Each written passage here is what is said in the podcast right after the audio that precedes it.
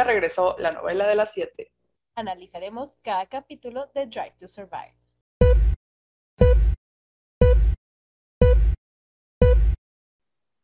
Hola, somos Ale. Y Ame. Bienvenido a The Racing Tea. El podcast de la Fórmula 1 donde compartimos opiniones de nuestro deporte favorito. Aunque tengamos que buscar los tecnicismos. Porque, para quien no lo sepa, yo conocí qué es la Fórmula 1 eh, hace como año y medio después de ver Drive to Survive. Y pues mira, aquí estamos ahora después de un ratito en nuestra segunda temporada de hablar de Fórmula 1. Entonces, creo que sobra decir que quedé enganchada. Y primero quiero dar mis comentarios uh, generales. Amo la Fórmula 1, es el primero y me emocioné demasiado de ver otra vez eh, circuitos y coches y gente empujando coches en garajes y esas cosas. Eh, me encanta. Sí, garajes.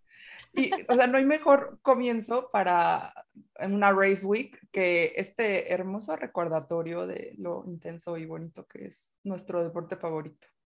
Definitivamente, creo que eso ayudó muchísimo que, que, que lo vimos este un fin de semana antes de que iniciara la temporada, ¿no? Entonces, porque sí, te remonta todo lo que sucedió y eso es precisamente lo que vamos a hacer en este capítulo. Pero antes de irnos de lleno a la parte donde estoy segura entraremos en varios debates entre Ale y yo, quiero agregar algo, un comentario eh, al que conociste la Fórmula 1 gracias a esta serie. Y es que estaba leyendo que el deporte em, como Fórmula 1 aumentó su audiencia, o sea, la Fórmula 1, lo que quiero decir es, la Fórmula 1 fue el deporte que más aumentó su audiencia entre todos los deportes que existen en el mundo gracias a esta serie. Y, o sea, sí entiendo un poco a la gente que antes decía, o a los fans viejitos que decían, oye, esto es súper dramatizado. Y yo siempre lo he dicho que es una novela. O sea, que eso es algo basado en, hechos de, reales, pero no es el 100% de lo que es. Pero al final sí le quiero agradecer y atribuir a Drive to Survive que ha traído gente, nuevas generaciones, nuevo público a este deporte que la verdad 100% se merece toda la, la difusión que está teniendo. Entonces yo estoy muy contenta porque hace unos años, y te lo digo como fan viejita, pues, o sea, hace unos años las transmisiones eran con comerciales, había un canal por ahí de Fórmula 1 que la neta estaba medio me, o sea, era bueno para ese momento, ¿sabes? Pero el que ya hayan traído la Fórmula 1 de este lado del charco, ya existe, o sea, ya existe más globalización.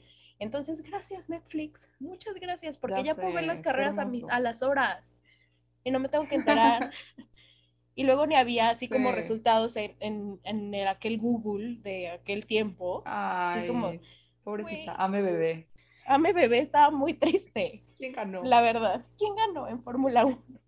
Sí. sí, o sea, alguien nos escribió en Instagram y nos dijo que iba a estar en Ciudad de México durante el fin de semana del Gran Premio y me preguntó dónde podía ver eh, la carrera y le dije, cualquier lugar que tenga una tele. O sea, en cualquier restaurante que tenga una tele van a poner la carrera el domingo. O sea, no hay duda. Y según yo, antes. Y está increíble eso. Por supuesto que no valía. de broma. O sea, te valía. Yo creo que éramos pocos los que si sabíamos que se iban a transmitir en vivo nos parábamos a esa hora. O sea, todos los demás era como, ah, pues sí, sé que existe y ya.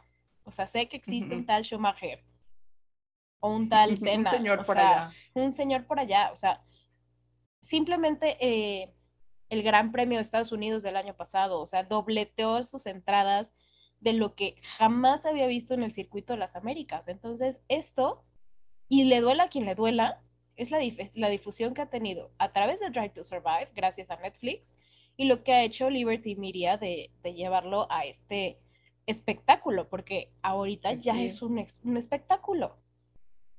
Entonces se me hace espectacular, estoy muy contenta. Ajá. Se nota que estamos emocionadas y que queremos mucho Netflix. Sí, queremos mucho em, Netflix. Gracias. Ya, después de esta hermosa intro de amor, eh, yo tengo una lista bastante extensa de comentarios eh, por episodio, inclusive, porque pasaban demasiadas cosas. y, mientras lo, lo, veía iba tomando mental pictures, reviví muchos momentos eh, muy bonitos, descubrí otros que nunca había visto en transmisión, entonces vamos a analizar esto. A desmenuzarlo, episodio por episodio. Empecemos. Comencemos por el principio, episodio 1, temporada 4. Para empezar, vi el talento y quiero admirar el talento de Will Buxton para, como un storyteller, se ve que él nació para esto, porque todo lo que dice en cámara tiene un dramatismo de que en pretemporada vimos algunas cosas que potencialmente podrían cambiar el camino del deporte como lo conocemos y era cualquier de que, ay, pasó una mosca, pero él, él lo cuenta así, es como, wow, esta temporada. Viajero en el tiempo movió silla. Ajá. Ajá. O sea, él, él es, lo hace muy bien. Sí, yo, yo estaba así con todo lo que decía, wow. Ajá, o sea, que sí le hicieron mucho cyberbullying y de hecho, es que ya ah. cuando lo, le, le pones atención, brother, o sea, dice, es que en la clasificación estás buscando el primer puesto, porque si no, todos los demás 19 van a salir atrás de ti. Es como de que, brother, eso es más que lógico pero está bien, o sea, como que en ese momento lo estás viendo y estás viendo la dramatización y hasta es entretenido, o sea, y sí se ofendió un poco por el cyberbullying que le hicieron, o sea, con toda la razón, si yo me ofendo con un comentario ahí raro de TikTok, dices, pobre Will Buxton, porque pues al final tiene, tienes toda la razón, el señor tiene un poder nato para meter drama en cada oración que sale de su boca, pero creo que no sé, y yo creo que también tú lo sentiste un poquito, eh, esta temporada tuvo demasiado tiempo en cámara, Willy. Como que realmente solo decía oraciones dramáticas. Siento que desde las primeras temporadas él, él es el que da más contexto de cómo funciona. Porque los, los pilotos hablan de su experiencia como pilotos y los eh, directores de la suya, y ahora hasta Susie Wolf, de la suya como conocedora de Toto. y así, o sea, como que A eso voy hasta el final de este capítulo, pero okay. tengo comentarios. Este, pero él, y, o sea, y había otra mujer que también era periodista de Fórmula 1, que sus comentarios parecía que solo estaban para dar drama, pero eran los que te daban contexto. Y yo, si nunca hubiera, si no supiera, supiera de qué se trata, como en las primeras temporadas, este, ellos te explican y a mí tal vez no me haría sentido qué significa una quali, pero ella él dice, es que si quieres calificar en primer lugar, porque así están los 19 atrás de ti, y yo, ah, makes sense. Ajá, o sea, te hace sentido, claro, o sea, sí. Pero creo que... Pero sí vi los memes y me reí Para darte más contexto que solo esa, esa frase, ¿sabes?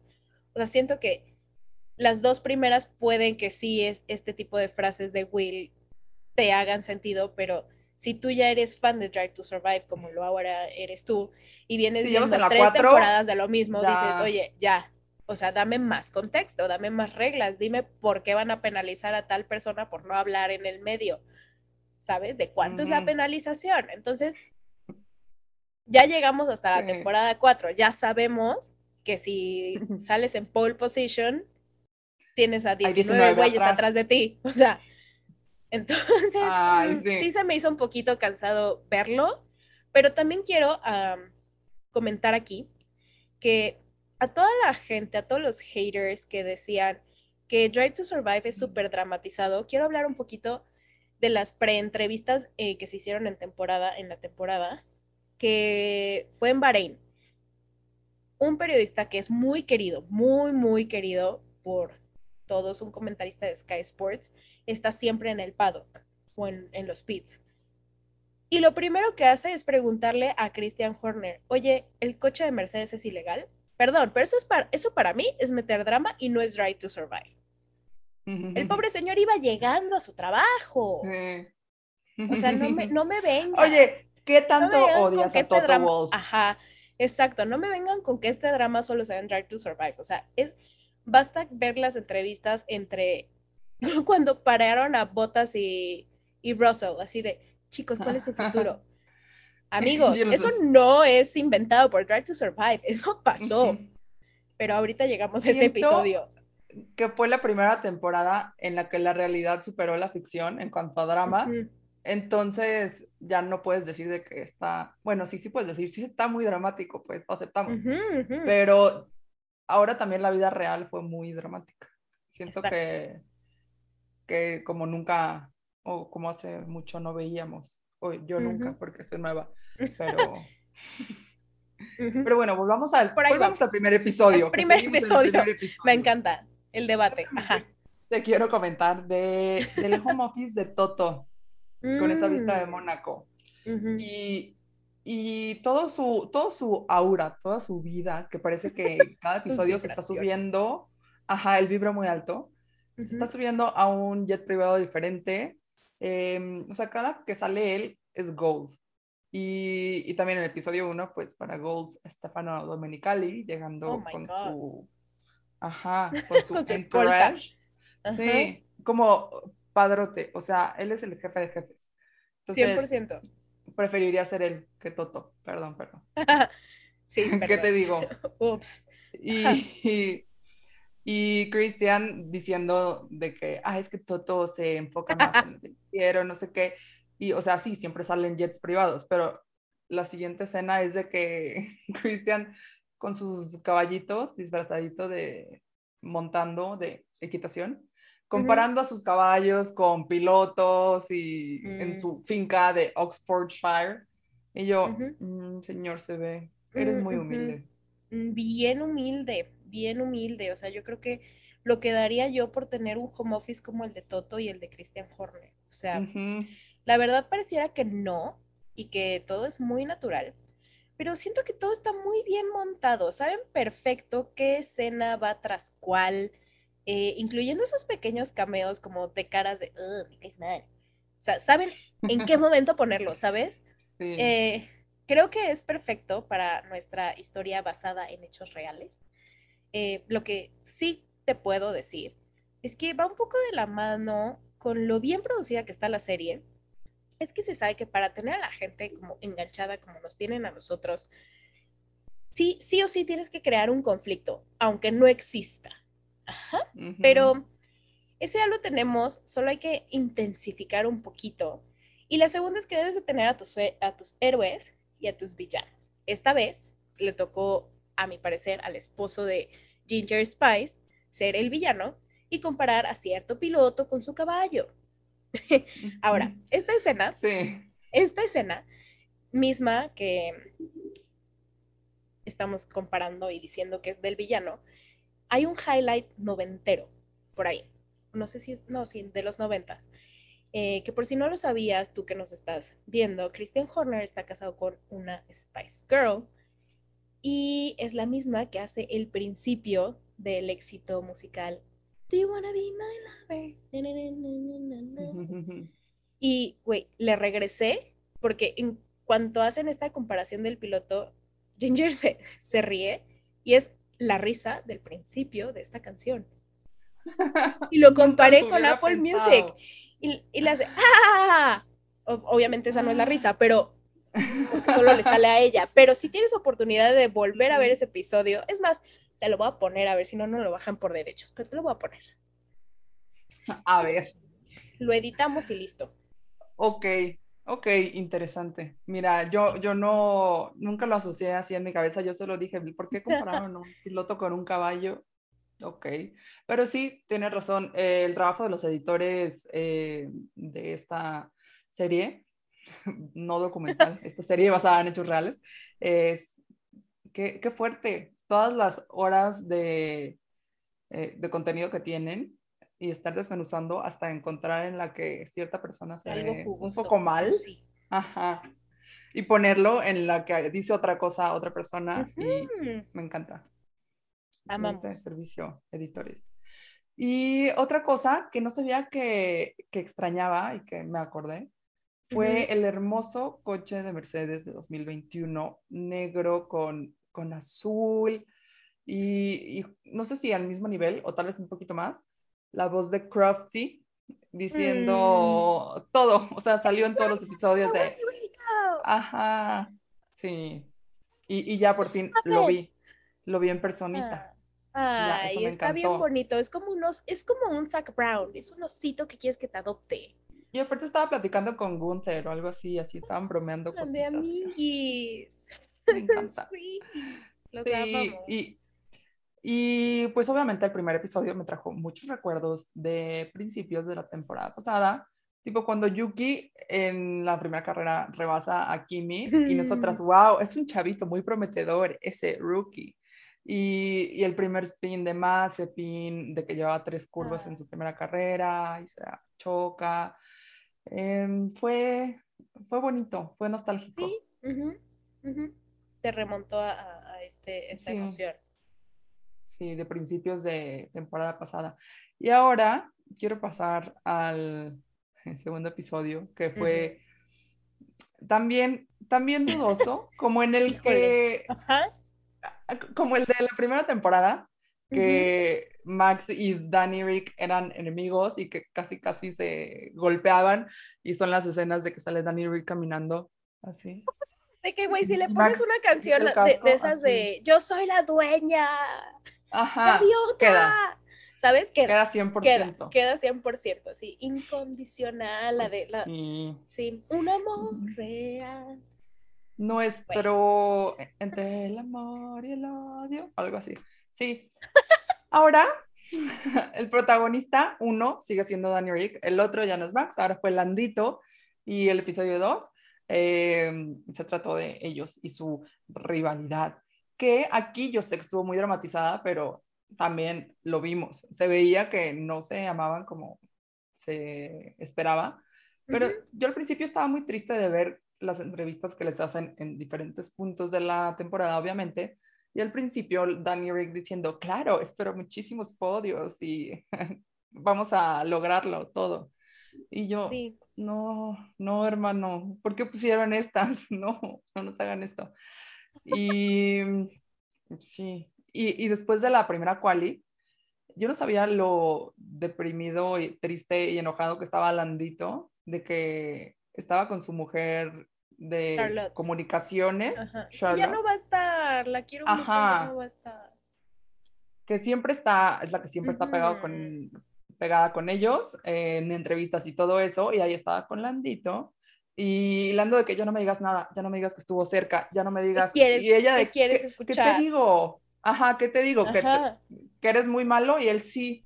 Y yo, no, ya, dejen de. Lando. O sea, darse latigazos, Sí. pobre.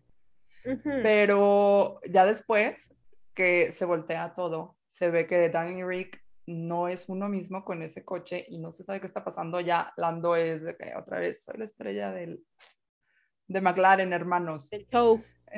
Ajá, sí es la estrella de ese show. Bueno, al menos por unos meses más. Después Exacto. sabemos qué pasa. A ver, yo creo que en este episodio es donde más comentarios tengo acerca de la dramatización, que se sabe que en ningún momento me ha molestado, o sea, vivo con ella, acepto que no es el mismo drama de la Fórmula 1 real, pero no me molesta, o sea, de hecho me gusta, la disfruto. Y lo que voy a decir a continuación no es saña con Danny Rick, ni mucho menos con Netflix, ¿ok? Pero sí tengo que decir que el papel de víctima que la serie le ha dado a este piloto desde el 2018, primero con Red Bull, luego con Renault, ahora con McLaren, la verdad ya me está cansando. O sea, porque este señor es un buen piloto, tiene talento. Y lo único que me han dejado ver es que al pobre güey le das un coche nuevo y no sabe manejarlo. Y en todas las temporadas empieza con esta temporada, este, espero muchos podios. Es como, no le hagan eso, no le hagan eso a una persona. Y sí, obvio, la rivalidad entre estos dos, pues, o sea, era, era lógica porque aparte tienen una diferencia descomunal de edad. O sea, Lando es un streamer de Twitch, Danny Rick es old, old school. Entonces, Ujú. chill también, o sea. Y obviamente me- si, si me ponen a alguien más experimentado haciendo lo mismo que yo, pues me voy a sentir intimidada. Lo mismo pasó con Lando, o sea, no, no había necesidad de, de jugar la víctima. O sea, siento que este capítulo sí estuvo Sí. de más y su dramatización me lo- llevó a decir, güey, ¿qué estoy viendo? Siempre lo ponen de víctima, nunca lo había pensado. Ujú. Pero sí, Es de que, pobre, no ¿Pero lo haces quieren ese acá. recuento? Ay, Ajá. pobre, no le funciona el coche. Ay, pobre, esto. Y acá, ay, pobre, otra vez, no le Pero funciona siempre el tiene una coche. sonrisa para darle al mundo, ¿sabes? O sea, como que ese, es como, mm. o sea, es muy 2018 esto. Vibra muy alto. 2018, ajá. Está bien, pero Es ese, ¿sabes ese qué? es de mis comentarios. Siento que es la fórmula que funcionó. Drive to Survive, temporada 1, siento que es la, o sea, es sobre Danny Rick. Y te voy a decir algo, Danny Rick ha enamorado a los espectadores de Drive to Survive, porque a quien, a quien le preguntas, su piloto favorito de Drive to Survive es Danny Rick. Ahí está Josh, carismático. estás tú, exacto, o sea, y está bien, pero el punto es que le tienen que dar también lo que se merece Danny Rick, porque al final es un muy buen piloto y ahorita yo ya llevo cuatro temporadas en donde el pobre güey no sabe manejar ningún coche. En esa, o sea, si tú nada más te quedas con Drive to Survive, es el carismático que en todos los equipos le va mal. Pero tú ya lo Ay, ves en, en, en, en las temporadas y dices, ah, no, pues sí sabe. ¿Sabes? sí. Entonces sí estoy Manda tu molesta. Y mira queja y que no soy McLaren. Ajá. para la temporada 5 yo no quiero ver Yo a no Danny quiero Rick ver a. Danny Rick sufriendo, ¿sí? Por favor. Y mira que tú sabes que yo soy Ferrari y McLaren ni de broma. Pero Danny sé, Rick tiene un lugar especial en mi corazón por ti, porque la verdad es bueno. Entonces sí me duele que estén pues tratándolo de esta manera. Y más porque ya se va a llamar Sí. Daniel to Survive. Es verdad. Ay, pero ¿sabes qué? Es que no sé si, si es porque no vi tanto o nada las temporadas anteriores, o sea, las, de, las carreras, no las de Try to Survive, que siento que en esta mínimo no había otro arco de historia que pudieran Sí. seguir que no fuera. Fue demasiado obvio de que, ay, entré al nuevo equipo, voy a ser la estrella, me fue pésimo, me fue pésimo, ah, gané, ¿sabes? En O eso sea, tienes toda la razón. eh, no sé si, si no hubiera salido eso, más bien no hubieran hablado de él. Porque no había otra cosa que decir. Fue demasiado obvio y notorio y todo el mundo hablaba de eso. Yo pero- siento que pudo haber sido innecesario este capítulo y se, el, de, el de Monza se queda y ahí haces un pequeño recuento de- del struggle. Pero todo lo demás, o sea, es como, ¿por? Este solo fue de que pisoteando a Danny Rick y ya fue Exacto, el peor así de, capítulo. ¿Cómo podremos humillar más a Danny Rick? Ah, pues así. Sí, de que, ah. ¿se acuerdan que quería que le fuera bien? Le fue mal. Y pues sí. Exacto. O sea, sí sabemos que le echaron su salsita a los tacos y, y re- recordé aquí, reviví Mónaco, Ajá. donde derramé lágrimas de felicidad al ver otra vez el livery más bonito de McLaren Ay, y luego lágrimas de tristeza al ver los cubrebocas lilas otra vez. sabía, sabía que, te que iba a dar cringe. Ah, sí, o sea, yo pensé que ya estaban en el pasado, pero otra vez llegaron a perseguirme. O sea, sí, cada vez los veo más lilas. Em, siento que después los voy a ver como rojos o algo así que ni al caso. De, está demasiado marcado en mi cabeza. Y, y ya, pues ya sabemos que fue una tortura ver que todos eh, tenían grandes expectativas de mi querido Danny Rick. Y yo solo quería abra- abrazarlo cuando este, está saliendo de su garaje y pregunta de cuánto es la multa por no hacer entrevistas, por no ir a este, hablar con la prensa. Y le dice el tipín de que es mucho, mejor si hazlas rápido, unos no. minutos, no te preocupes. Y, y Michael Italiano de quedándole una plática motivacional. Este, yo sentía que, que íbamos a ver lágrimas, estaba lista. Sí, estaba lista para eso. Y que te voy a decir algo, yo googleé cuánto era la, la multa y no aparece en ningún lado. O sea, sí me interesa saber. Si alguien sabe, por favor, déjenlo en comentarios porque me interesa saber de cuánto sería la multa y por qué está esta multa. O sea, creo que te- tendrían el derecho de decir, güey, no quiero dar entrevistas ahorita y punto. Pero me gustaría saber Ay. por qué existe esta multa. No Rara. sé, siento que más bien es porque prácticamente sus equipos y la Fórmula 1 son dueños de sus caras por sus, Sí, y todos los sus contratos que tienen, ¿no? ajá, y patrocinios, pero sí me Ajá, gustaría que- saber. Por eso tienen eh, entrevistas eh, jueves y luego antes de prácticas, después de prácticas, antes de qualis, después de qualis. ¿Escucharon ya las plegarias de Alonso?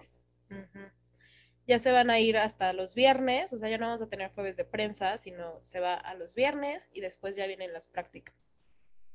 Mm. Padrísimo. Ajá, cuando mi semana se va a poner buena los jueves, exacto, perfecto. Pero a ver, ahora puntos a favor de este capítulo. Yo no sabía lo de la multa, en, entonces esto me interesó muchísimo. Se nota, ¿verdad? Son cosas que obviamente en la temporada de Fórmula 1 normal uno no sabe y aquí se aprende. O sea, yo no sabía que existía esta multa y al final es un tecnicismo que me interesa conocer y me interesaría saber, ¿verdad? Y lo de la escena de Michael Italiano, quien es su coach, me pegó en mis entrañas porque le dice, cómo manejas la decepción, determina qué tipo de persona eres. Güey, es algo que me diría mi psicóloga. O sea, y, a, y acto siguiente es algo que Amelia lloraría después de que se lo dice. O sea, eh, sí, tienes razón. Vamos a hablar con la prensa. Sí, está bien, vamos. Sí. No, es que él, tiene que ser coach y psicólogo y todo. O sea, qué, bonita, qué bonita quote. O sea, y espero que, hablando de este episodio, que alguien le haya dicho lo mismo al pobrecito de Charles, porque también salió cuando estaba en Mónaco diciendo que, oh, sí, lo amo, mi casa, no sé qué. Así como, aunque nunca me leas. Sí de que, oye, en serio, que está en su Formation Lab, empieza, no, no, no, no, no, no, no. It's the gearbox, guys. Y ya, Me dolió el corazón de nuevo. Quiero que sepas que yo en Mónaco, pues, se sabe, ¿verdad? Se sabe Ferrari, Tifosi, Mónaco, Charles. Güey, me dolió ese no. No, no, no. No, no, no. Ah. Ay, Charles, no. Ay, oye, hablando de Tifosi, me encanta que todo el mundo es de, obviamente, de países diferentes, tiene acentos diferentes y todos hablan en inglés, pero el señor Matías Binotto en italiano, siempre. Ay, me encanta. Justo están mis notas eso. No me, lo imagino hablando en inglés todo lo que dice. O y sea, que siento que él es italiano, él tiene que hablar en, italiano. Si no, lo hace no Es Me encanta. Me encanta, me encanta, me encanta Matías. Está muy padre eso así. Lo quiero mucho. Yo quiero mucho. Tu Zach Brown. Pero bueno. Eh, sigamos. Con el que fue para mí, ajá, tal vez el más ahorrable. O sea, fue literal Red Bull metiendo presión a Mercedes. O sea, vimos mm. Mónaco otra vez, pero ahora desde perspectiva de estos dos. Que sí, también de ellos dos hubo mucho que contar de que eh, el pit stop más largo de la historia y Luis que calificó mal, em, y después eh, se fueron a Baku por dos segundos para ver el error de dedo de Luis. Y, ah. y o sea, y ya, ni siquiera salió se acabó feliz Navidad. Ajá, sin preguntas. yo hubiera hecho un episodio de la salida de Kimi o algo así, no sé, que fue lo que empezó el juego de las sillitas de este año. De hecho. Entonces, Sí, no sé, este episodio no me convenció tanto.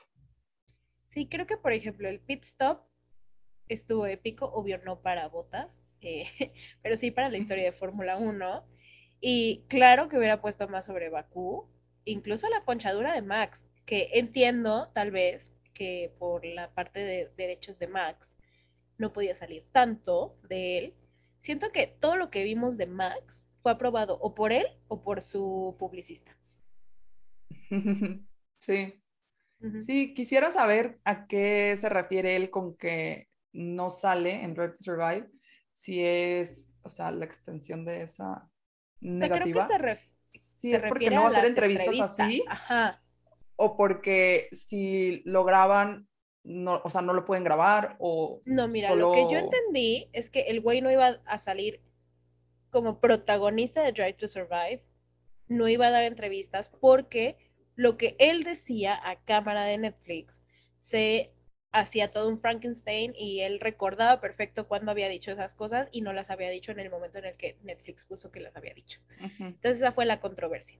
Pero sí quisiera saber un poco cómo fue el acuerdo, como tú dices, de qué partes sí sacar y qué partes no, porque en algunas sale hablando. Sí, y porque... Entonces, mm, no Sí, hacia Netflix per Chris- se, o sea, son las entrevistas de Sky, pero Chris sí sale y hay escenas, o, o sí, partes de que Netflix grabando que están hablando Chris y Max en el garaje. Entonces, pues obviamente sí sale. Interesante. quisiéramos saber. Dinos Netflix. Dinos Este, Netflix. pero, pero sí, este episodio eh, ahorrablito, la verdad. Ujú, Conclusión. Em, sí, podría decirse. Y el que sigue, Ujú. que es el de Paz. mucha, mucha felicidad. O sea, Ay. Es que ya, ya queremos demasiado a Gunther. Él es Ay, el sí. MVP de este deporte. Eh, es un gran ser. Eh, no sé, no sé qué fue lo mejor si, si sus fotos con My Boat. y, ay, no, o sea, él, él es top. Eh, también aprendí que Mick, bueno, reforcé. Mick es un sol. Por donde sea que lo veas, Mick es como, Sí lo es, hola. sí lo es. Sí, y también comprobé que Mazepin sí era bien dudoso, porque, o sea, pobre que sí tuvo que salir o lo sacaron después de tan poquito tiempo en Fórmula 1 y por causas de fuerza mayor, pero ya vi, o al menos eh, parece, que sí hacía muy tóxico y difícil el ambiente laboral en, en esos garajes de Haas.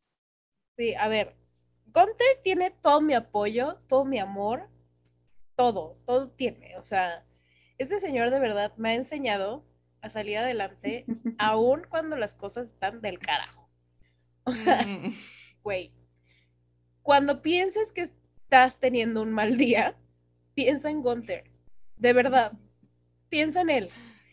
Y Mick sí es un Sí. verdadero sol, lo amamos, no hay duda. Pero mi comentario siguiente no es para que se me echen encima, por favor. O sea, sí está muy dudosa la conducta de Dimitri, el papá de Nikita y de Nikita, pero cuando yo vi Chasing the Dream en F1 TV, que es la serie de Fórmula 2, me presentaron a un Nikita completamente diferente.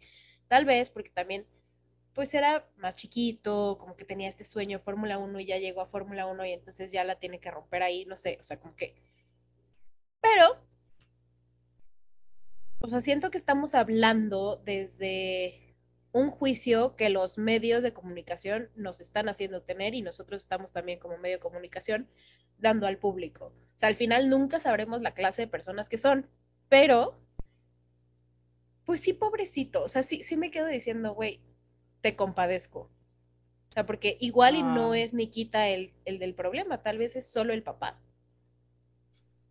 Ay, yo no sé, porque, o sea, sí, el, el pobre empezó mal desde, ya sabemos, desde antes de entrar a Fórmula 1 por un escándalo que no tenía nada que ver con deporte. Ujú. Y empezó con el pie izquierdo y después no le iba bien y como que el- fue, obviamente era la burla de todos y después aquí, en este canal, le dimos la oportunidad. Y después, o sea, como que intentaba, hacía su esfuerzo, me terminó cayendo bien cuando vi lo de su intercambio de regalos con los pilotos y cuando veía, o sea, que, Cuando dijo que Mick era su mejor amigo. Ajá, y, que, la gente, no le creía lo, porque... lo seguía buleando. Entonces, sí, sí me daba cosita, pero obviamente esto lo estoy basando en un capítulo de 40 minutos filtradísimo con lo más dramático que me pusieron, pudieron poner enfrente. Entonces, obvio, con esa información, sí, digo, qué pesada persona, qué pocas ganas de trabajar con él. Entonces, sí, de, aclaremos que de ahí viene mi opinión. No lo conozco personalmente. Exacto, o sea, no a puedo ninguno de ellos. pero lo vamos a, A Gunther lo vimos formas. muy de lejos en el Ay, y me walk del como Gran niña Premio. chiquita. De verdad, de verdad, esa foto nunca la van a ver. Nunca la van a ver. Pero está. Ale estaba grabando video. Ale estaba grabando video. Y de repente grito, pero grito nivel fan. Yo pensé que nunca, lo que nunca Am- Amelia haría. Eso, eso quiero que les quede bien claro. No sé qué pasó por mi, por mi cabeza en ese momento, en mi ser. O sea, me ardió la sangre y en ese momento, ¡es Gunther! Pero una señalización, así como cuando las niñas llegan o los niños llegan a Disney y ven por primera vez el castillo, esa fui yo. Mm, O sea, esa fue sí, mi fue muy emoción. bonito. Muy bonito, pero jamás verán esa fotografía. Quédense con, esta, con este story Ay, o sea, a mí me asustó y, y gritó y yo Sí, sí, sí. escuché un grito muy fuerte y yo pensé que se refería obviamente a Mick Schumacher, estamos en sí. y lo ama. Y yo, y yo ¿qué? O sea, que no veo nada, veo unos señores. Y ya, es Hunter. Y ya, Sí, nos Y emocionamos. después Ale también se emocionó. No tanto como yo, pero sí se emocionó. wow. Pero sí, Pero fue, o sea, fue muy bonito. Fue muy bonito. Ese es mi encuentro más cercano con alguien de ellos, entonces no, claramente no puedo juzgar eh, nada de, de sus seres, ¿verdad? Exacto, solo que pero- lo que nos dejan ver. O sea, y por lo que me dejaron ver es que si era como Draco Malfoy de que te voy a aventar a mi papá, porque no me gusta cómo me estás tratando, eh, o sea, de que creía que tenía un coche diferente al de mí y le Mm. insistían que no, y él de que sí quería, o sea, porque a él no le va tan mal como a mí, aquí hay algo que tenemos que resolver. Y sí le cambiaron el coche, ¿verdad? Y- Sí, pero siempre hacen eso. También hicieron eso en algún punto con... Con Danny, Ricky y Lando. y- sí, y con Luis y Botas, de que les cambiaron el chasis, se los intercambiaron. Pero, o sea, pero no, no era un coche diferente. No, no es el coche. Sí, es Mm, la mezcla. Y exacto. Y su highlight, esto sí estuvo extraño, como que, bueno, ya el final de tu capítulo de que ahora hiciste algo muy bien después de todo este drama, fue lo de Rusia, de que, que fue literal, ay, vi las nubes ah, y como soy de Rusia, siento que son las nubes de que va a llover en 20 minutos. Cámbiame de llantas. Y ya todos dijeron, oh, wow, qué gran decisión. Pero, o sea, esa historia se me hizo un poquito de más. Sí, se me hizo muy, muy inventadita. Así de que, ah, Sí. wow, se cambió las llantas. Qué cool. Sí, no sé, o sea, de esa carrera, aunque no tenga que ver con Haas, me hubiera gustado más ver el lado de Lando y Luis y la triste decisión que ya conocemos eh, Mm. de su casi primera victoria. Entonces, Ay, solo Lando. Sochi no me convenció. Ay, Lando. Es que, a ver, creo que también otra perspectiva que tengo y mantra de ahora en adelante es que voy a dejar de esperar que Netflix me cuente lo que pasó en la temporada de Fórmula 1. Porque en realidad, pues, mejor para eso me la vuelvo a poner toda, desde Bahrein hasta Abu Dhabi, en, en One TV, porque ahí está. Pero mm, lo que sí me hubiera gustado ver de Lando y de Luis, de todo esto que pasó, es la perspectiva de ambos pilotos en una situación aún más dramatizada que las entrevistas que nos dieron después de ese gran premio. O sea, me hubiera encantado como que ver esta, Mm. Esta perspectiva, o incluso, Sí, tal vez no de los pilotos, pero como que de algún ingeniero o de hasta los directores de equipo, de alguien externo, pero de esta situación, me hubiera encantado, como para tener ya más querías insight. sí, ver a Mm. Chris Horner o a Toto diciendo que cuando ellos cometen errores, eh, no sé algo, traigo el cuellito algo. alto de, de ajá, Toto. de Toto. Sí, sí, sí, estás preparada para la venganza. Pero eso bueno, sí. eso es lo que yo quería de ese capítulo. Obvio, el catálogo me encantó. Yo al principio dije, ¿qué estoy viendo? ¿Por qué están dentro de una casa de juguete? Pero después entendí que estaban haciendo el catálogo de su patrocinador y dije, ah, ok. Es que Muy bien. es, es excelente un hombre muy comprometido. O sea, él de que a veces hay que, hay que hacer esto y ya Me es parte del encantó. trabajo. Me encantó. Sí. Está bien. Gunter, te quiero mucho. Ese es mi highlight de este Te capítulo. y que también me dio muchísima ansiedad verlo en la montaña. O sea, yo, Gunter, te vas a caer, te vas a caer. No, cuídate mucho, por favor, cuídate mucho, tú no te puedes caer en la montaña. Me Entonces, ocurrió. me daba muchísima ansiedad verlo en la montaña, pero se me hizo muy padre verlo escalando con sus amiguitos, ¿sabes? Así como, ¡ay, Gunter, Sí, tienes teniendo una, ajá, una vida, fuera normal. de Exacto. Es como ver a tus maestros comprando ropa o sus víveres en el súper, ¿sabes? O sea, es como, hola señorita, no Sí. sé qué, ¿sabes? Ok, Ay. está bien. es, es- es raro, pero está bien. Me gusta que tengan Ajá, vidas sí normales. tiene vida. Pero, ajá. Pero bueno, siguiente capítulo, que apenas vamos en el 5. Es Sí. otro episodio dedicado a. McLaren. O sea, por eso digo que el 2 salía sobrando, la verdad. Pero bueno, aquí nos No, vamos a es- Monza. siento que Ajá. este fue más eh, McLaren versus Ferrari. Un poquito más. O sea, Ay, ni tanto porque no metieron tanto a Ferrari. Y mira que ¿o yo lo sé. Poquito. O sea, me los Muy poquito. pero O sea, siento que estaban como manchas ahí. Que está bien, o sea, no me quejo, la neta. O sea, está bien porque en las otras temporadas les dieron mucha prioridad a Ferrari.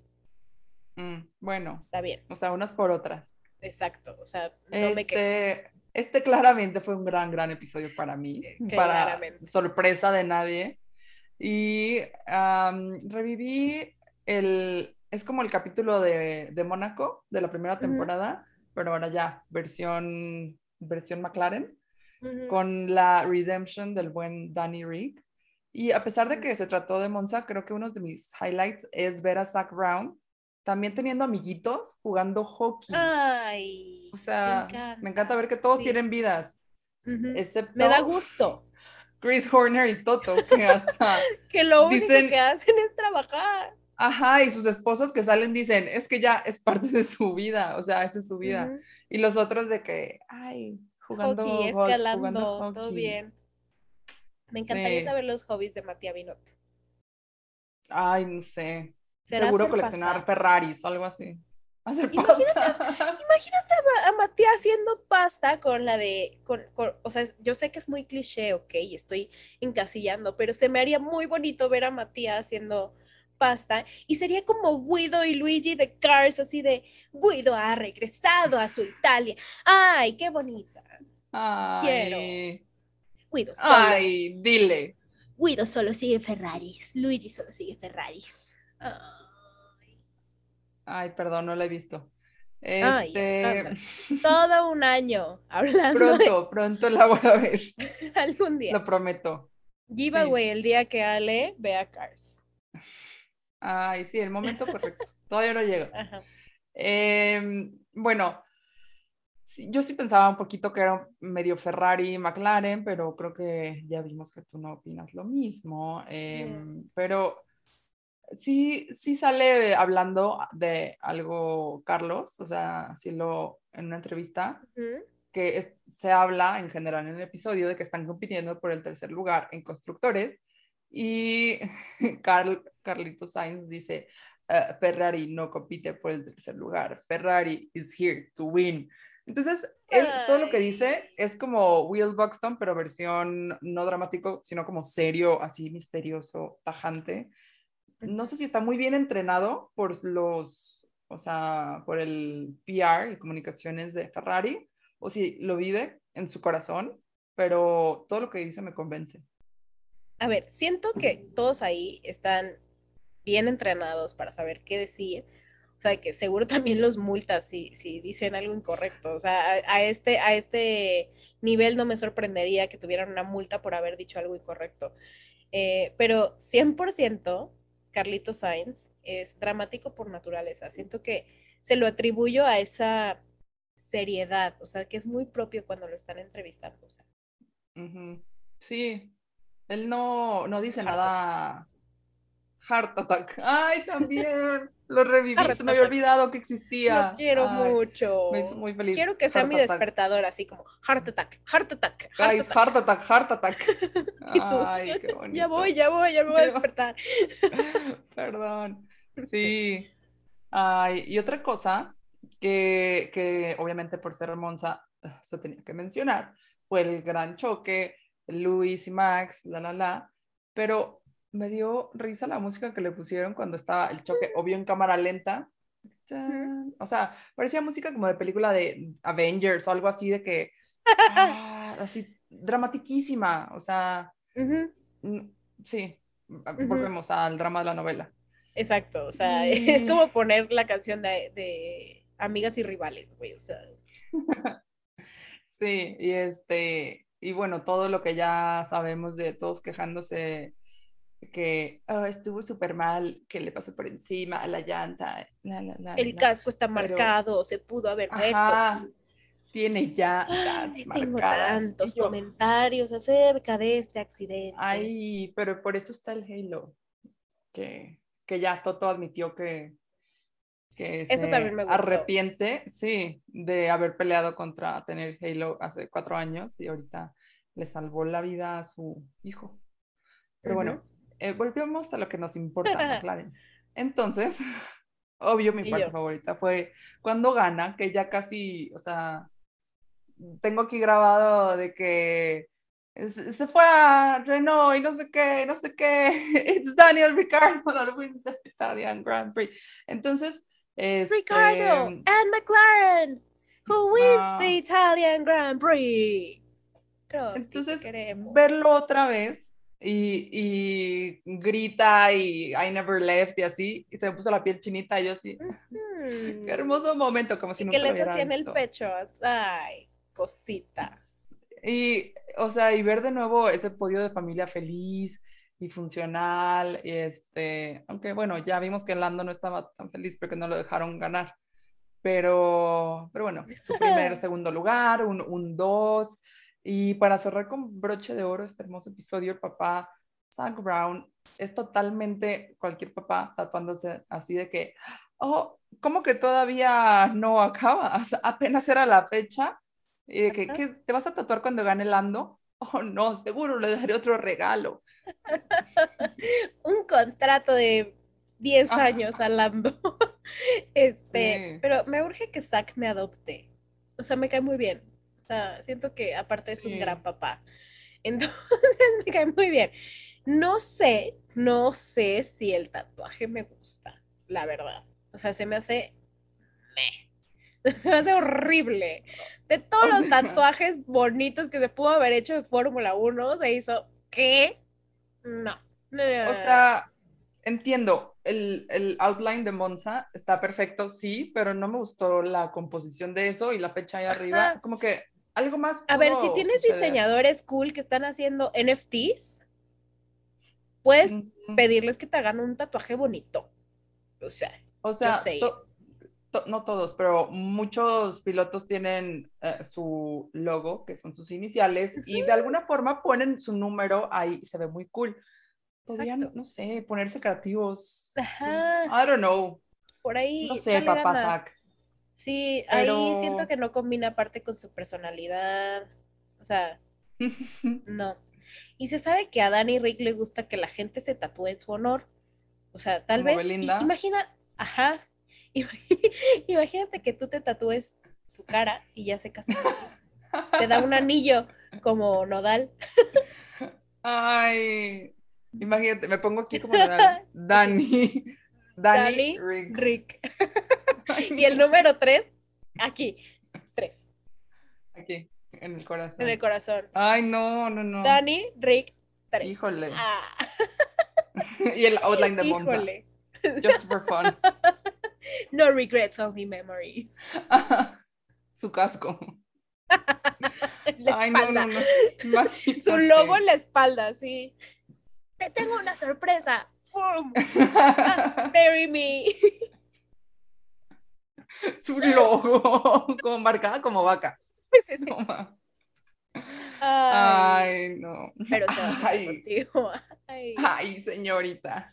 Señor. Qué bárbara, qué bárbara. Qué chispa, ¿eh? Qué chispa traen. 100%. Oye, pues, pues muy bonito episodio, ¿eh? Muy bonito episodio. Mira, sí nos dio eso. mucho de qué comentar, como el tatuaje. Uh -huh. Uh -huh, uh -huh. Y el que sigue podría ser de los que menos se me hicieron interesantes, pero también, también ahí da algo de que platicar, que es el de Williams. Y este, lo que sí se me hizo padre fue cuando presentaron a Jost Capito, Jost, supongo que se dice, no sé. Y dicen que es eh, súper extremo, eh, no, ahí nos falla. Y, y de todo clima. Francés, eh, está francochon. Ajá. Bueno, ya. Reno. Williams. Reno. Ay, Williams. William. Williams. Sir Williams. No. Este. volvamos, volvamos a. Regresa, regresa. Ya me estás perdiendo. A ver. Que viene del mundo de los rallies y dicen que es súper extremo y de todo clima. Y pasaron las escenas así. Y yo, ay, estos no se detienen por la lluvia. Sí, tal vez quiero empezar a ver. Aquí no hay bandera roja. Ajá, ¿cuál bandera roja? Entonces voy a investigar, a ver, voy a ver un pedacito de una carrera a ver si son interesantes. Siento que podrían serlo. Y, Siento que una vez que ya te em, metes a, deporte de motor, te gusta cualquiera. Bueno, no todos, porque yo intenté la NASCAR y no funcionó. Ay, no, y los que están en motos me dan mucha ansiedad. Ah, el MotoGP me da ansiedad.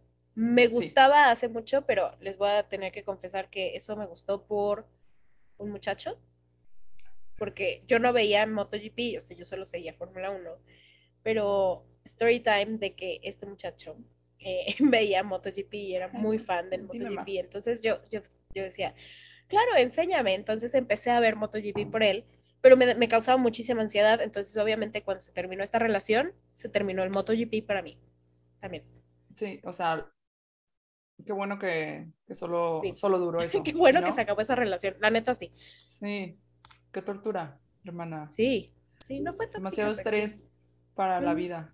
No, no, Demasiado. no. MotoGP, yo digo. Ah, yo hablaba de la relación. Una disculpa. no, no sé cuáles, pero bueno. A ver, yo este, Capito, Williams. Después, sí, me gustó conocer más, eh, más, detalles de este personaje, que es seminuevo para mí. Y me encantó cuando lo escriben sus pilotos de que la Tiffy, todo muy polite X, que, ah, sí, Ah, George dice cosas normales y luego dije, dice de que eh, German. Y yo, mm, eso dice mucho de su personalidad, aunque no lo creas. Y sí. Entonces, y, Fuentes, fuentes importantes que sé que tú conoces también. Me revelaron que esta nueva administración no es el futuro de Williams, sino supervisión. ¿Por qué? O sea, ¡ah! long story short, resulta que el chisme está en que esta nueva administración pues no, no, está muy unida. Pues se sabe que para Fórmula 1 necesitas un equipo unido, ¿verdad? Entonces, quisiera ya que empiece la temporada para saber si esta teoría de conspiración es cierta. Mm. Porque, repito, es, una muy buena fuente muy buena. Oye, pero, o sea, al principio pintan todo muy triste porque les fue súper mal en 2020, entonces empiezan mal 2021. Este, llega a ellos Capito con este reto de hacer un nuevo equipo, bueno, no un nuevo equipo, pero subir a su equipo desde el suelo, digamos. Y, y se ve como que lo está haciendo bien pero obviamente es Netflix, entonces no sé si escogieron las mejores escenas, si es real, si todos se quieren, si todos se odian, no se sabe. Em, lo que sí amé es que antes de empezar dice, let's go, y todos dicen, racing, porque es Williams Racing, pero bueno. Ah, este, me encanta. Y amé el término, el walk of shame del paddock. Ah, o sea, no. ¿Cómo se diría en español? ¿El camino de la vergüenza? ¿El pasillo de la vergüenza? Em, the Walk of Shame es como el la caminata de la vergüenza. Sí, o sea, o la caminata más humillante que puedes tener en toda tu vida. Ay, no, te fuiste bien extrema. Lo peor que te puede pasar en tu miserable vida es que, a ver, para ti que estás escuchando este dato curioso es interesante. En el paddock, que es la zona más exclusiva de la Fórmula 1, es donde se reúnen los pilotos, equipos, se estacionan y está hacia el garaje, pero las escuderías se acomodan conforme quedaron en el campeonato pasado. O sea, por ejemplo, este año empezaremos con Mercedes y terminaremos con Haas. Entonces, el año antepasado, en la temporada 2020, Williams quedó en último, lo que significa que su garage o pit está hasta el último y Just Capito tenía que recorrer todo el paddock para llegar a su oficina. Y esto es el que dijo que era su walk of shame. a llegar a su, camino de a su área. Sí, pobrecito, pero me gustó ese término, ¿eh? Sí, gran término. Y, o sea, me sorprende esa, eso que dijiste. Sí quiero saber ya si es Mm. verdad o no. Necesito saber, pero Porque ya después de Miami les contaré más. obviamente cerrando cada, me encanta, cerrando cada episodio con su mini eh, closure. Aquí fue, bueno, además de que vimos casi sin ropa a George Russell, no. Fully todo su cuerpo, como vimos a Botas en la temporada pasada, ahora traía ropa interior. Em, vimos a Hungría, sí, Botas en su, eh, en su sauna, Y luego, ¿por qué dicen, dicen que las mujeres vemos esto por los pilotos? Ah.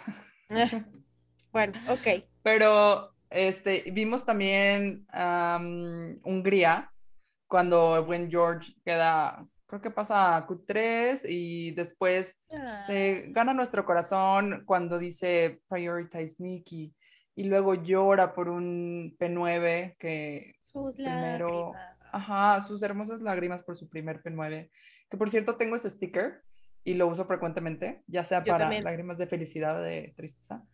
Em, Muy útil, pero yo lo vi como un final feliz de, oh, lo está haciendo muy bien este señor porque vemos progreso. Ah, pero mira, em, le- o sea, que les dio puntos y desde a no sé cuánto que no tenían puntos. Eh, ya, me urge saber. Sí.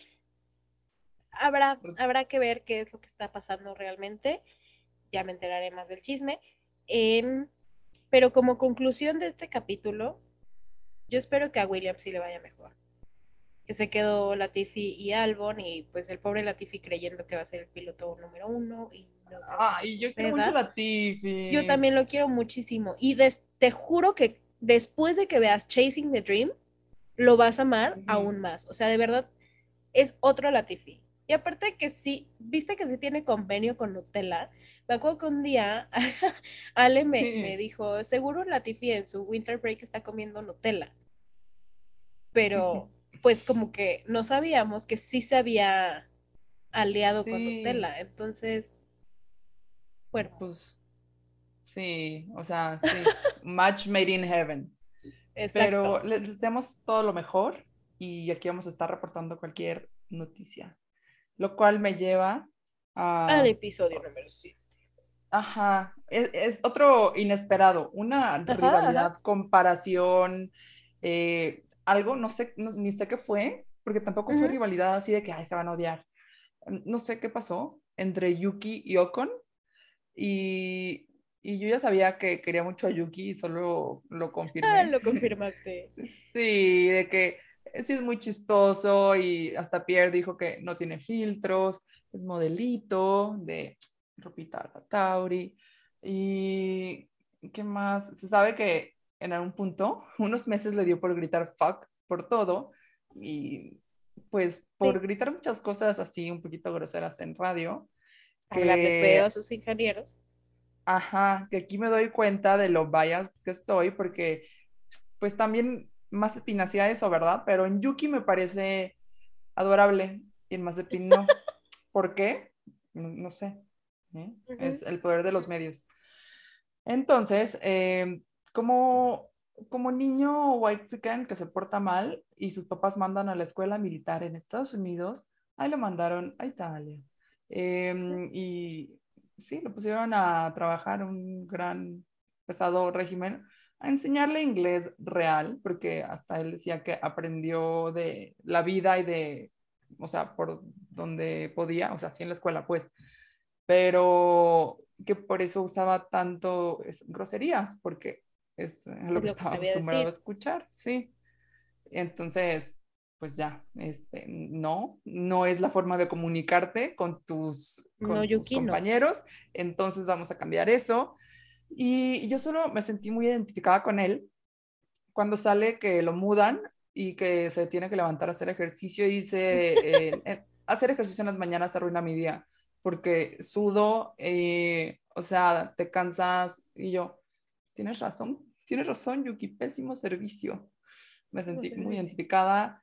Este, y después se va a la fábrica con los mecánicos y me encantó verlo así, él como esforzándose de entender lo que decían, así de viendo la pantalla y bostezando y de, "Ay, ya, ya hice ejercicio, ya me quiero ir a mi casa, ya déjenme en paz.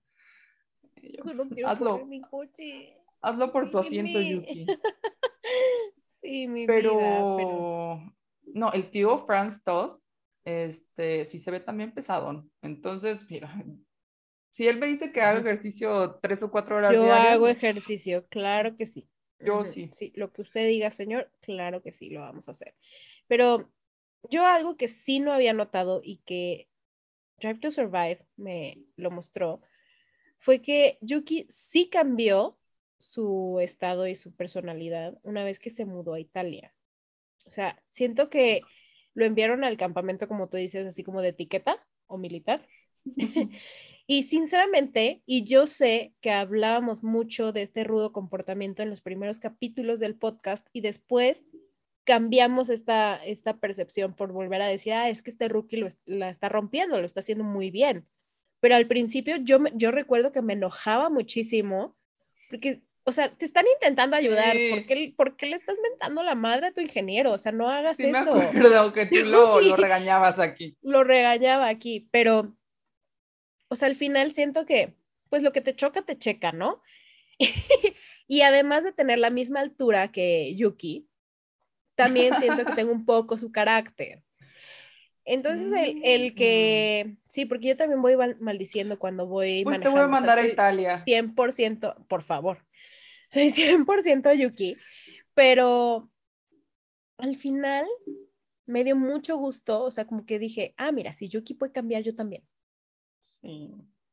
Esa historia de superación, sí, sí me gustó. O sea, y, y sí funcionó porque aparte de en lo personal, en la última carrera de la temporada pasada quedó en cuarto. El cuarto menos pelado del mundo, obvio, porque sabemos qué pasó esa última carrera, pero quedó en cuarto. O sea, y súper cerca de quedó en Sainz. cuarto, exacto. Ajá.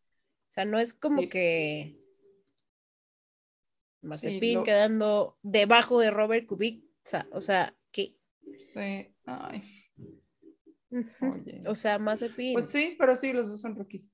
¿Qué te digo? O sea, los dos son rookies y uno quedó en cuarto y el otro quedó debajo de un piloto de reserva. Entonces, Deja de ponerle sal a la herida. Perdón, ¿ok? ok. A ver, volvamos a lo de Ocon, que, que también me interesa. O sea, lo de Ocon, siento que vuelve a caer en el ensañamiento de personajes. O sea, primero fue víctima de Checo y ahora es rival de Yuki. I don't get it. O sea, creo que habría ya que salirse de este nivel de ensañamiento y voltear hacia otro lado, producción, producción. O sea, de que hay material, hay material. No es necesario enfrentar a pilotos cuando, pues es obvio que ahí. ¿qué?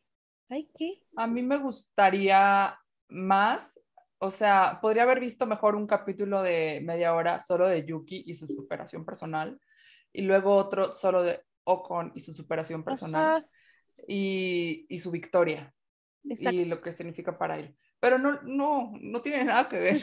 Este, No. y, o sea, gracias a eso sí reviví mi, mi queridísimo ah, Gran Premio de Hungría, Mm, Ujú. pero am, me molestó que se saltaron a la victoria de Esteban Ocon y no pusieron a Fernando Alonso defendiendo 80 mil vueltas.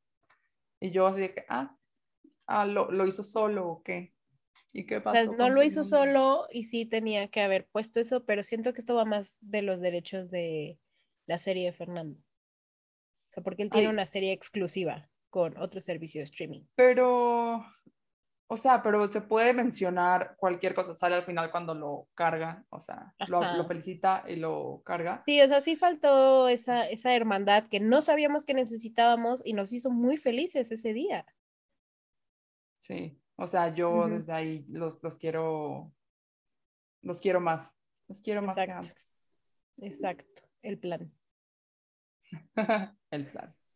Oye, y creo que a mi highlight fue Yuki de este episodio. 100%. pasar al O sea? Yuki, podemos pasar al siguiente, ya estamos por terminar. Así que si no te has suscrito a nuestro canal, hazlo porque pues vienen los mejores capítulos. Sí, vamos. Episodio 8. Episodio Venga, sí se puede. Podría llamarse eh, Todos quieren el trabajo de botas. Y sí, todos como pirañas de que él, yo es- está renovando, pobrecito, contrato cada año, de que nunca sabe su futuro, siempre es incierto. Y ya, eh, o sea, ya este año se decidió eh, que sería su último.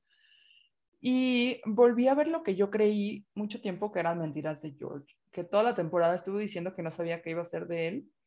Y según lo que vi, en realidad el pobre no sabía qué iba a ser de él. Era como que su cara de estrés era real y no fingida. Y yo siempre juré que él lo supo desde el principio, o al menos desde mucho antes que nosotros.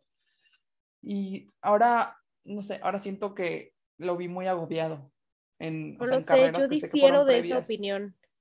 O sea, yo difiero de esa opinión porque siento que George tiene de actor lo que yo tengo de médico. O sea, antes de que vengan por mí, o sea, sé perfecto que los pilotos no son actores y no tendrían por qué serlo. Pero este señor, o sea, si este señor va a Las Vegas y juega un partido de póker, no gana. O sea, No. no gana. Para mí no gana. O sea, él sabía, claro que sabía desde muchísimo antes. O sea, para mí no, no tuvo poker face. Perdón. Es que no sé, Yo o lo vi sea, no súper sé actuado si- todo, pero mal actuado. Sí, Sí. Yo no lo había actuado, pero bueno, tampoco, tampoco es como que lo conozco y te podría decir, es que yo conozco a Jorgito y Sí, Él sí, no se sí, o sea, pues yo tampoco, ¿verdad? O sea, pero... cada quien sus juicios. De que estamos especulando. Ajá. Pero, no sé, yo ya le creí, ya le creí su estrés y sus penas. Mm, tal vez caí. Caí en Netflix. ¿Qué te digo, amiga? Caí. Pero bueno, Está bien. Em, según Toto, esta fue una decisión súper difícil de tomar, pero no pensándolo actor. bien.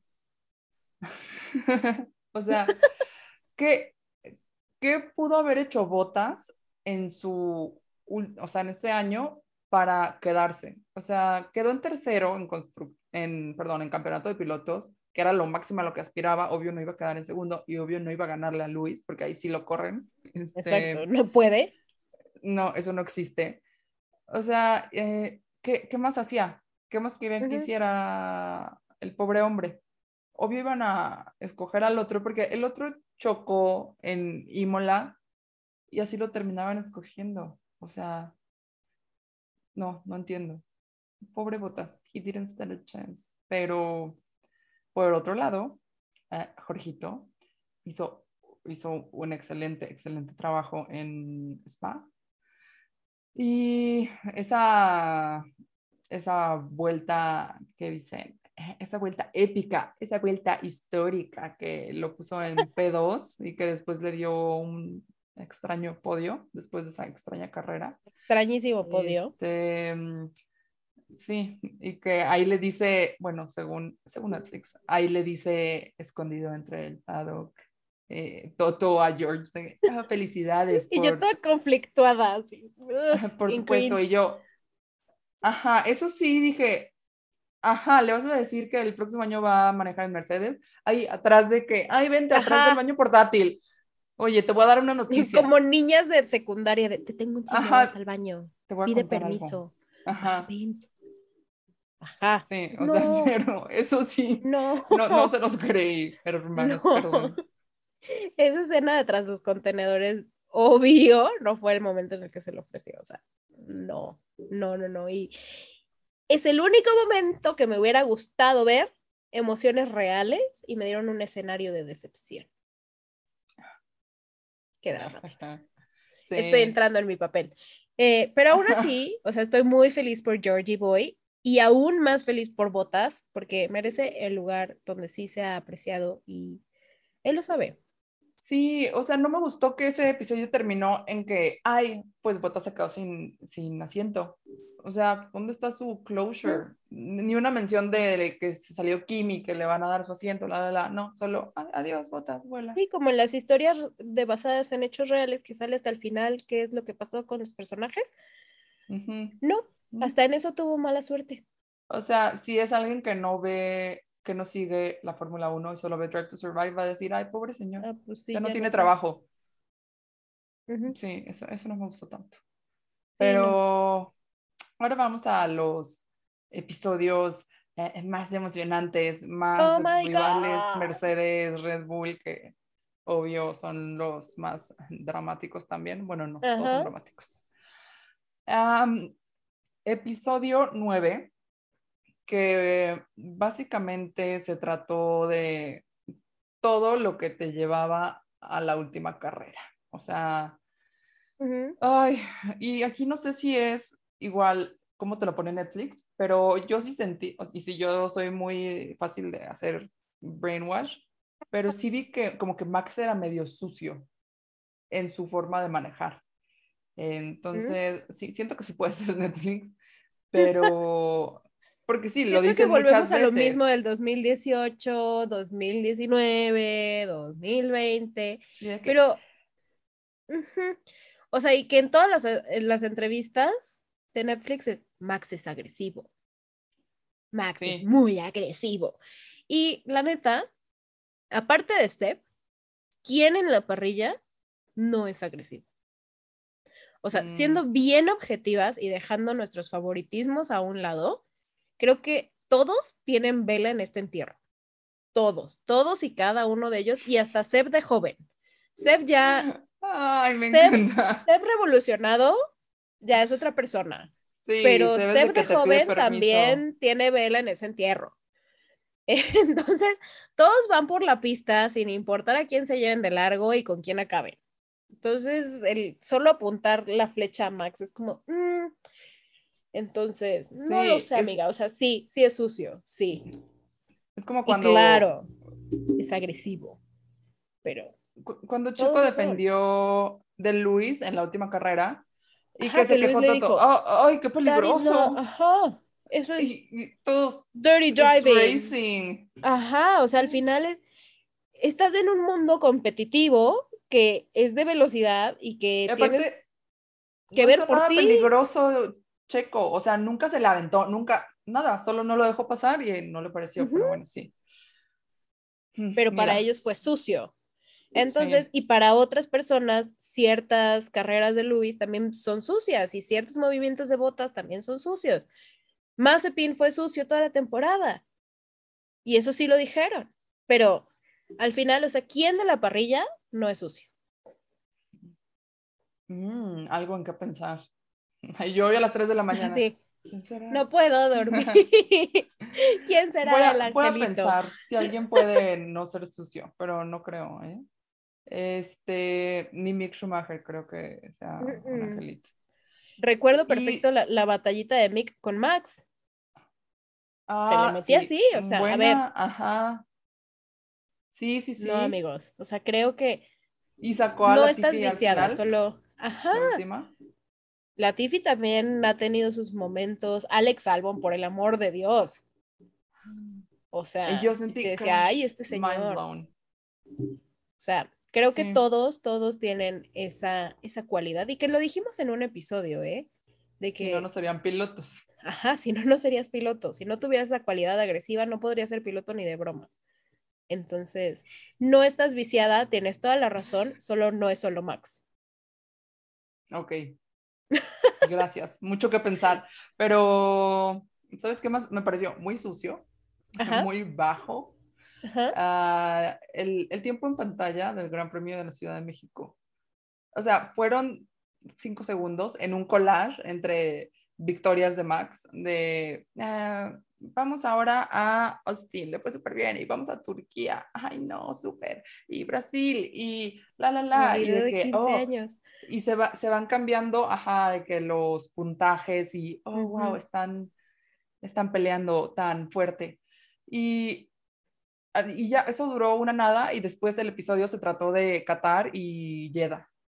O Ujú. sea, yo dije, "Po- poquito más, poquito más respeto, un sombrerito, ni, ni el papá de Checo abrazando a Checo. No, Ni Mariachi, ni Fermín la calaca este, en, en el pit de, de Alpine. Alpine. O sea, sí, faltaron muchas cosas, ¿sabes? Muchas cosas. Este, Nosotras mm, gritando. Ay, qué bonito momento. Pero Pero algo que sí me gustó fue ver a Michael Massey hablar de su trabajo, que nunca había visto, nunca lo había visto a él hablar de su trabajo, o sea, literal solo fotos en notas. Y me sentí identificada con él cuando explicó todo lo que hacía, o sea, de que es todólogo, hace, o sea, sí, hace todo lo necesario y yo lo entiendo, de verdad. Mí me hacer cosas que ni al caso a veces, sí, sí, sí, a todos nos ha tocado. Eh, entiendo tu presión de tener millones de personas viendo cada decisión que hago, también me pasa. Efectivamente, o sea, en esta parte mi mamá dijo, pobre hombre, seguro tiene gastritis y yo así de, ma, el pobre ya no tiene trabajo. Ajá, y seguro se le curó la gastritis con eso. Seguro sí, o sea, ay, no, qué presión. Pues sí, o sea, es que una sola persona no puede hacer tanto y yo, mami. ¿Verdad? Por eso ahora hay dos. Pero bueno, este, en, en Jeddah también recordé lo hermoso que es ese circuito. Eh, y, ahí fue cuando dice uh, heart attack, heart attack, heart attack, el buen Carlitos Sainz. Ay, oh, pero literal lo vi y me reí porque no me acordaba que lo mucho, o sea, lo mucho que me encantaba esa frase, pero bueno. Este, y también algo de lo que no me acordaba era el desmadre de que fue esa carrera después del primer restart, eh, de los choques que hubo de, Checo, mm, bueno, todos, todo el mundo atrás de los que iban liderando. Ajá, Y sí, después por salirse de la pista Max, lo pasan a tercero después de negociar con los eh, directores de que, mm, déjame un segundo, no, ponlo a tercero, pero con adelante. Pero, la, la, la. Entonces, Ocon empezando en pole. Em, y casi chocan otra vez y luego le tiene que regresar la posición y luego, ahora sí quería regresársela, pero justo antes de la zona de DRS. Y sí chocan y todo golpea comentarios los audífonos. eso. O sea, veía todo, yo dije, no puedo creer, no me acordaba que eso pasó en una sola carrera. Sí. Ah, fue, y reviví mi coraje porque yo decía, es que, güey, o sea, sí le dio el paso. Y el otro no, no, o sea, reviví mi coraje. Yo así de, no, Amelia, no vuelvas a hacer esto. O sea, tú tienes prohibido ver esta carrera, ¿ok? Lo tienes prohibido. Pero, pero yo creo que la razón por la cual Bosé dejó de patrocinar a Mercedes fue ¿Esa? la venta de los audífonos. O sea, wow. Wow, Toto, wow. Fue, estuvo fuerte, sí. Estuvo fuerte. Icónico. Icónico, pero oye, hablando rápido de, patrocinios, creo que tuvo un efecto Mandel. Porque, según yo, Tommy Hilfiger no estaba como patrocinador la temporada pasada, en 2021, y que había regresado hasta 2022. Pero ahora resulta que en todos los capítulos de Drive to Survive incluso en las carreras sale Tommy. Pero mi cabeza, mi cabeza no tiene registrado a Tommy Hilfiger en la temporada 2021. Entonces, ah.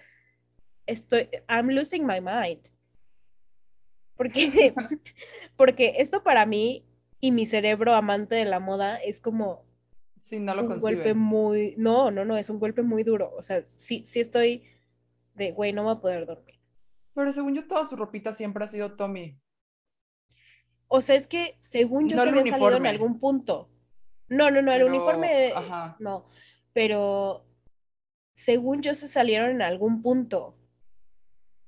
Y yo mm. no recuerdo para nada haber visto Tommy en su ropita del 2021. O sea, siento que es demasiado icónica la banderita como para no haberla yo visto, pero bueno. Es que ahorita que dijiste, sí, solo me acuerdo de Drive to Survive, de las entrevistas, y después ajá, que dice Tommy. Obvio. Mm, investiguemos más a fondo. Este, el curioso caso de la pérdida de memoria de Amelia. y mira que no debería, porque según yo me jacto de tener buena memoria. Em, veremos, veremos qué te pasó. seguro sí es efecto Mandela. Sí, seguro fue eso. Pero bueno. Y qué desastre esa carrera. O sea, y no, es queja, ¿eh? Nomás es comentario. Me encanta el drama. Todos salieron ilesos de tantos percances. y hubo mucha polémica, entonces a mí me gusta, apruebo. Lo que no apruebo es a Botas arrebatándole a Ocon el tercer lugar en la última curva. De eso nunca me voy a olvidar, Botas. Eso no se hace. No. Creo que la única ocasión en la que sentí, escuchen esto, odio, el sentimiento de odio por Botas fue en esta carrera. Porque, güey, no necesitabas otro tercer lugar. O sea, Esteban sí necesitaba el podio. Tú ya no necesitabas un tercer lugar. Tú ya ni siquiera eras parte de ese equipo. Entonces siento, se proyecta, eh, siento que le ofrecieron más dinero eh, de su retiro si ganaba más puntos para el campeonato de, constructores. o sea, pues no, no, no, concibo el por qué lo hizo si no fue por dinero. Yo también lo pues tomaría, yo tomaría el deal por cada podio te dan, te dan dinero, pues yo también digo, a ver, te me mueves, voy al tercero. Pero, sí, o sea. Pero con estuvo tan cerca, las estrellas alinearon toda la carrera para que él estuviera en una posición excelente para, para eso. Pero bueno, muy mal, Botas. Y esto nos lleva ya. muchos sentimientos fuertes aquí. Ah. Eh, es terapia. este podcast es mi terapia. Sí, de que no me alcanza para la terapia. Entonces, aquí saco todo. Aquí saco todo. Em, esto nos lleva al episodio número 10. Último episodio de la última carrera. Y se sentía como los últimos días de clases antes de vacaciones, de que faltaba el examen final pero todos ya estaban con la emoción de que ya se iban de vacaciones. George está cambiando su casquito con Danny Rick, la posada de Red Bull, que se me hace rarísimo una posada en el desierto, mm. pero bueno. Y papá Chris ahí con sus hijos contando chistes inapropiados y, y luego diciendo que ya quiero mandar a los pilotos a dormir para que estén tranquilos para mañana. Él, él en papá, cuidando a sus ovejitas. Sí, ese, ese chiste no estuvo nada chistoso, pero está bien lo vamos a dejar pasar porque mandó a sus pilotos a dormir temprano, pero esa posadita como que... Mm. No, está rara. O sea, hasta yo si fuera piloto me molestaría de que, ay, estoy con mis amigos, ¿por qué haces la posada un día antes del día más importante para mí, de mi examen final, de mi... Es como hacer tu fiesta de, tu fiesta Godín, tu fiesta de fin de año un miércoles. Ajá, y el otro día te obligan a ir a la Vas oficina. a la oficina. ¿Por qué? ¿Por qué? No, no hagan eso. No. Pero, pero bueno, sí se la pasaron bien en la fiesta oficial también, que fue se veía, se veía amena, muy. Del Gran Premio. Sí, eh, o sea... Eh, eh, buena fiesta, Toto tirándose, botas en la alberca, Max, botas, DJ.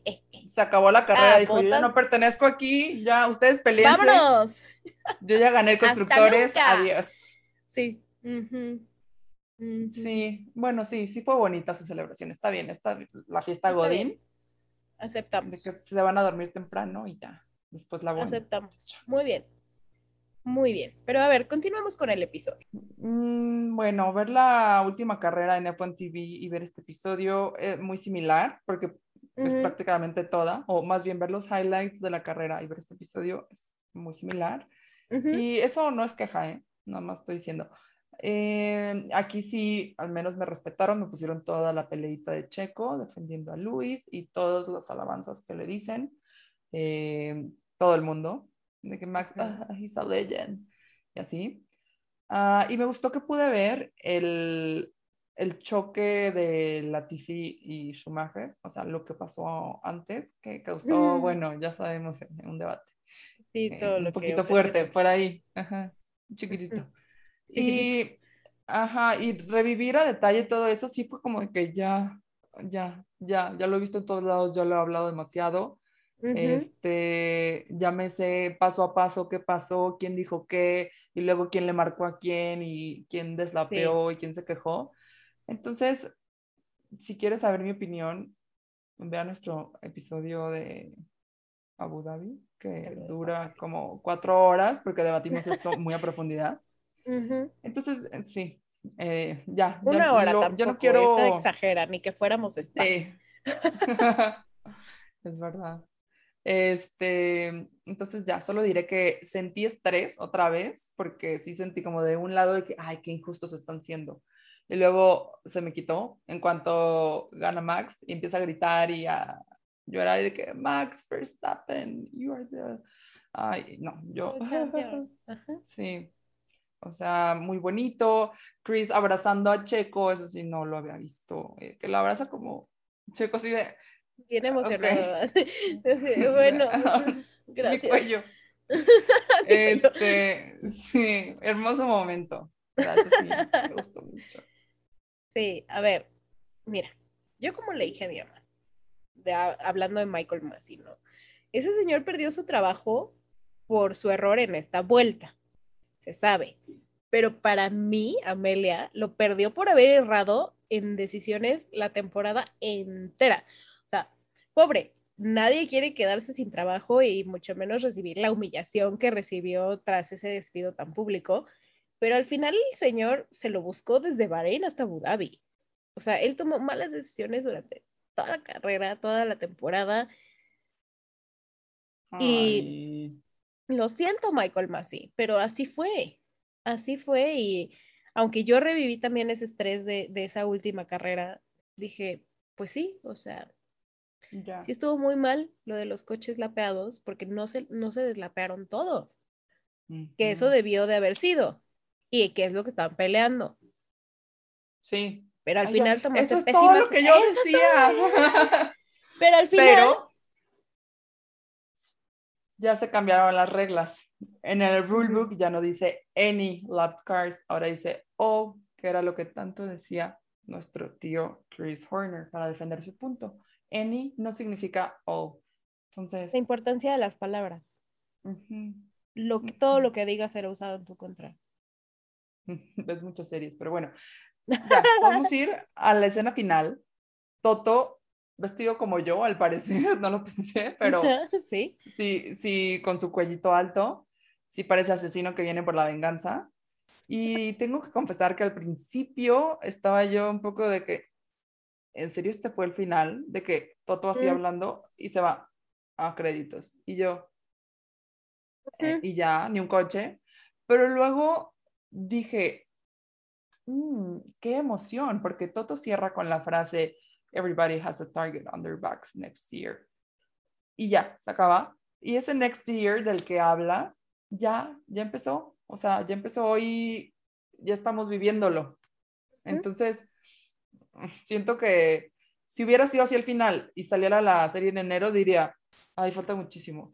Pero ya, o sea, ya, ya salió y solo me dejó más emocionada de que ya, ya quiero ver la carrera, ya me urge que sea la primera carrera. Entonces lo, hicieron bien. Sí, lo hicieron bien. Muy, muy bien. Y ahora vamos a las rapid fire questions. No, es cierto. Solo quiero que me digas cuál fue tu episodio favorito. Ya sabes que el mío es el de, de Monza. En ambos de McLaren. Em, pero así como rapid fire questions, no, no te tengo una rapid fire answer. Porque tengo que confesar que no tengo un favorito, pero sí conclusiones muy precisas en cuanto a toda la temporada. ¿Me gustó? Sí, sí me gustó.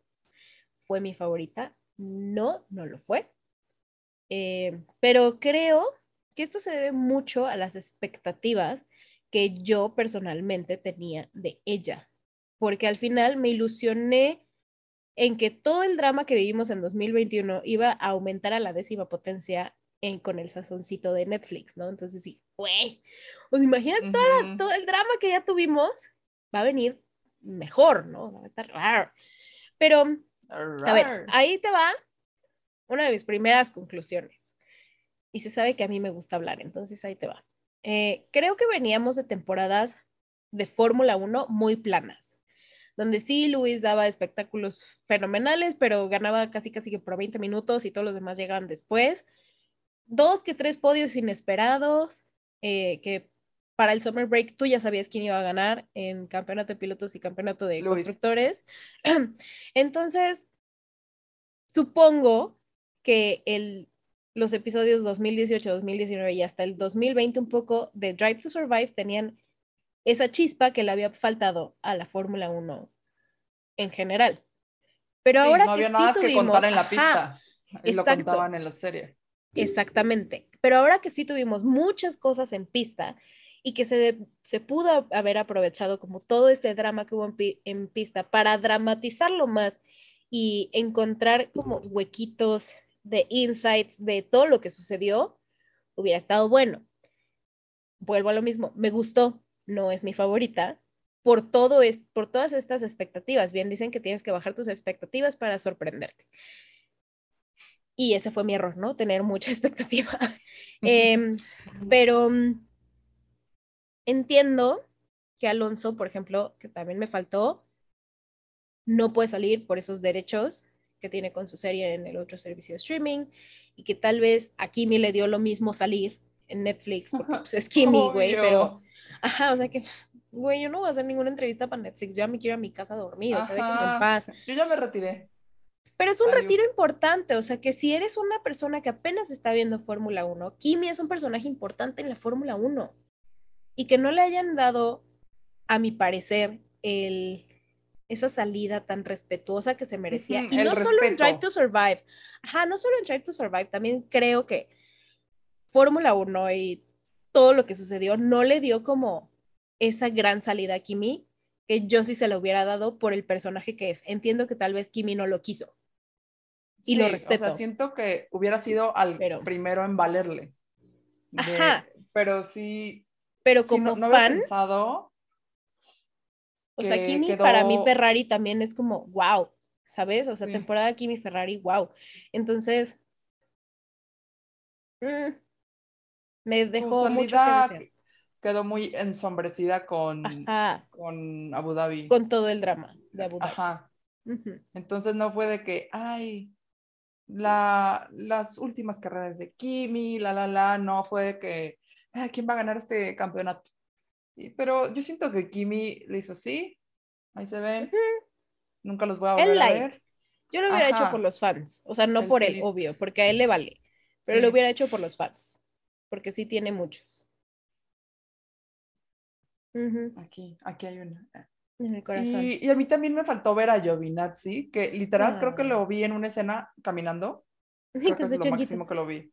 Ajá. Eh, A Kimi también lo vi en una escena, en algún episodio. Ujú. A Seb, eh, creo que él salió un poquitito más, obvio no habla. Y Checo, o sea, Checo, cero Que mira, Checo tuvo, tuvo más, este, más apariciones que todos los que acabamos de mencionar. Sí, pero me faltó. Entonces, pues, obviamente. Obviamente, y aparte para un público, pues latinoamericano creo que es importante, ¿no? Entonces, sí falta un poquito más de Checo, pero pues supongo que hay que agradecer que tuvo más tiempo en cámara que los demás. Y hablando de tiempo en cámara, ahí va otra conclusión. Y ya que me explayé en esto, pues también lo quiero compartir, ¿no? Em, me encontré con un dato interesante en TikTok, en donde una de mis creadoras de contenido favoritas, F1 Tony, la pelirroja, habla sobre las mujeres en escena. E hizo el cálculo y la serie le dio a las mujeres de Fórmula 1 un lugar de 15 minutos en una serie de 6 horas. Y estos 15 minutos están repartidos en minutitos en los 10 capítulos. Entonces, supongo que el punto objetivo de esto no es tirarle a Netflix ni a la Fórmula 1, sino que creo que una de las razones más importantes por las que debemos seguir alzando la voz y presentando personajes femeninos como una Jessica Hawkins, una F1 Tony, o inclusive nosotras que, o sea, perdón la modestia, ¿no? Pero Em, Jessica te respondió en, en una entrevista de, tú le, tú le preguntaste que, qué consejo le daría a las mujeres que no sienten que pertenecen a este mundo. Y dice, a ver, o sea, si sientes que no perteneces, está mal, o sea, este pensamiento está mal, porque aquí todos cabemos y si te gusta, be my guest, adelante, keep, keep dreaming, ¿sabes? Ajá, llora. amo a Jessica. sí. Amo a Jessica, es una tipaza. Y uno de los trucos más viejos de la televisión y el mundo del entretenimiento es que debes presentar personajes con los que tu audiencia se siente identificada. Entonces imagínate que le des tiempo en cámara a una mujer poderosa de Fórmula 1 que, ok, Susie Wolf estuvo en las entrevistas, pero estuvo hablando todo el tiempo hablando de Toto. Todo el tiempo y del éxito de su esposo. Y no habló de tiene un puestazo. tiene un puestazo y un super éxito como, como lo de Girls on Track, lo de entiendo que es de Fórmula 1 y no Fórmula E y no, no, tal vez no tendría por qué, pero no sé, igual y compartir un poco desde su perspectiva, desde su experiencia sobre el deporte de Fórmula 1, o sea, para ella, ¿qué es lo que se necesita para ser un buen piloto? ¿Sabes? O sea, como que sí le faltó esta visión femenina, porque lo que dice F1 Antonia en su TikTok es, ¿cómo voy a creer que todo el paddock tiene micrófonos y ni una sola conversación entre dos mujeres fue interesante para poner aquí? O sea, tiene toda la razón, porque al final estamos, o sea, cada vez somos más las que nos estamos atreviendo a decir, me gusta el deporte, vamos a hablar del deporte. Entonces, si tú nos estás viendo y te gusta el deporte, seas humano, humana o humane, que te gusta la Fórmula 1, y tienes miedo de admitirlo porque es un mundo de hombres, déjalo ir. De verdad, déjalo ir. O sea, prepárate un tecito y convive con nosotras la temporada 2022, que ya va a empezar, ya está empezando, ya, ya empezó. Ya está aquí ya está aquí. Ay, tú ¡Qué emoción! Hawkins. Qué hermoso. Ay, me siento muy inspirada por después de este speech. Y espero no haya sido tan denso, pero creo ¿Cuál que. terapia? Yo creo que eh, en esta temporada sí voy a alzar un poquito más la voz en cuanto a esto, porque sí, la representación se me hace muy, muy importante. O sea, es un tema que, que me gusta hablarlo y aunque no sea tan denso, me gusta hablarlo y aparte el que lo estemos haciendo nosotras me da muchísimo orgullo. Y después de llorar, no te olvides de suscribirte y activar las notificaciones para que no te pierdas de nada. También te recordamos que puedes ver este episodio y más contenido exclusivo en YouTube, como el Friday Tea. Síguenos también en Instagram y TikTok para más contenido y seguir aprendiendo de la Fórmula 1 y dinos tus dudas, comentarios y predicciones para comentarlos en los siguientes episodios. And that's the tea. Ah, ¿verdad?